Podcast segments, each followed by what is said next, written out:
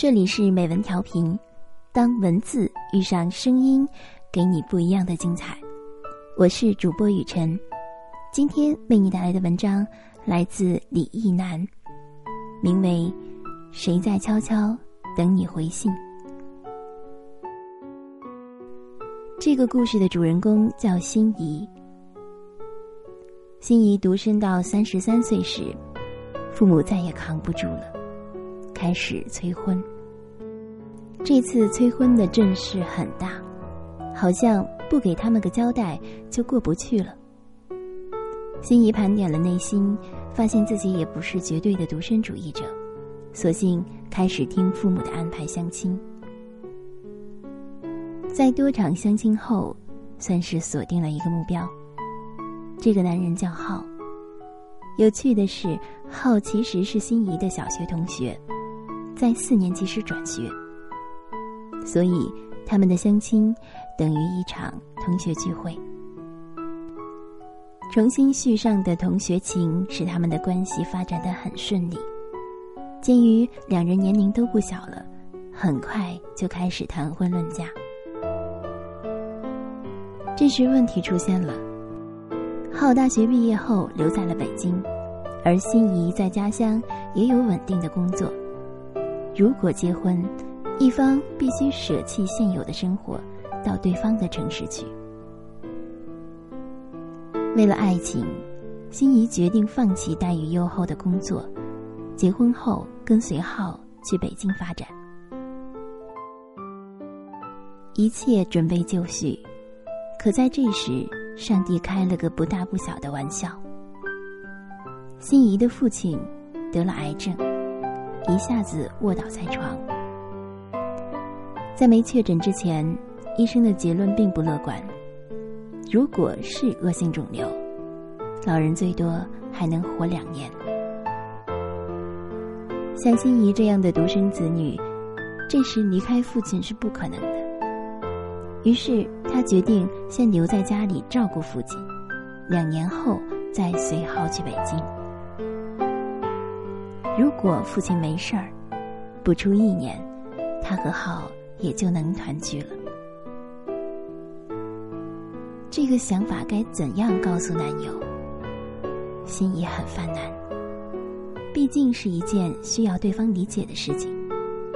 直接说出来，会不会显得很冒失？想来想去，心怡选择发短信告诉浩。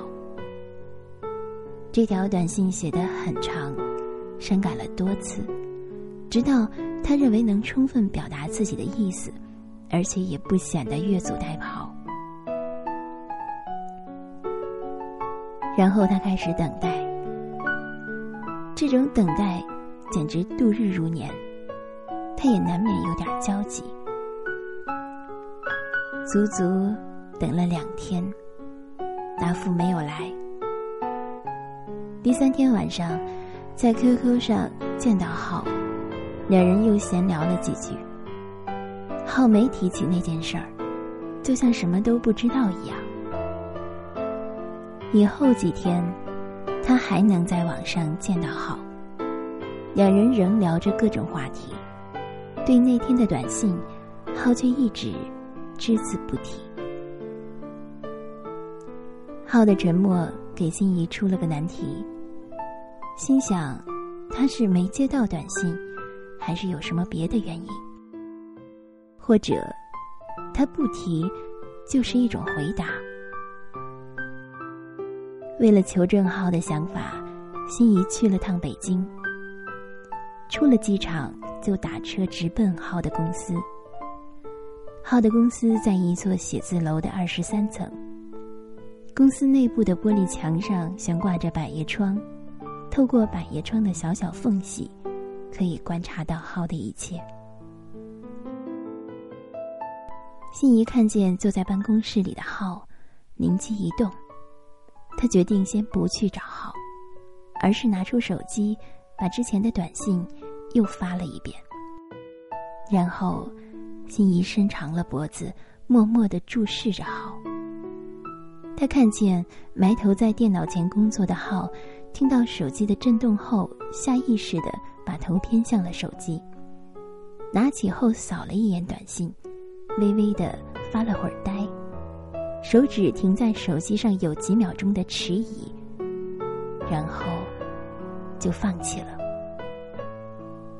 最后，他把手机干脆扔进了抽屉，重又回头看着电脑。那一瞬间，心仪知道自己没必要当面求证了。一扭头，在距离号不足十米的地方离开了他。在北京街头乱转了半天，那种一乡一客的落寞感。加剧了失恋的痛感，他决定买当天的火车票，马上回家。因为来的仓促，钱带的不多，他买了一张慢车车票。这种火车从北京到西安要走二十个小时，于是心仪就有了一段在他的生命中最难熬的旅程。坐在人员繁杂、充斥着方便面味道的硬座车厢里，心仪饿得眼冒金星，每一种食物的气味都提示着他胃的虚空。到站后，心仪下了火车，来到自家楼下的面馆前。当那种亲切的味道从面馆里传出来时，心仪突然就释怀了。他发现，自己也不那么爱好。他失去爱情的痛楚，都盖不住饥饿时见到一碗面的欢快。后来，父亲的肿瘤被确诊为良性，他和浩回到朋友的状态，偶尔在 QQ 上遇见，聊两句工作和生活。他说，他能理解浩当时的拒绝。倒是在经历这事儿以后，家里人再也不催着他结婚了。心仪仍做着以前的工作，收入颇丰，积攒下来的钱买了两处房子。对爱情，不拒绝，也不刻意追求。一天，我听好友讲了心仪的故事，他说，这是他遇见的女孩中。对感情最节制，也最有分寸感的一位。而我想到这个故事，眼前就闪出这样一幕：一个刚刚失恋、失魂落魄的女孩，空着肚子赶了二十个小时的火车。这二十个小时，也许不够埋葬她的委屈和失望，直到强烈的饥饿感。充当现实的使者，横在受伤的心面前，他顿悟了。也许我也不是很爱他，否则为什么一碗面就能令我快乐起来？生活往往就是如此，爱使人快乐，但那不是唯一的快乐，正如它不是唯一的苦痛一样。这里依然是美文调频，我是主播雨晨。刚刚为大家带来的是来自李一男的《谁在悄悄等你回信》，希望大家喜欢。我们下期节目再会。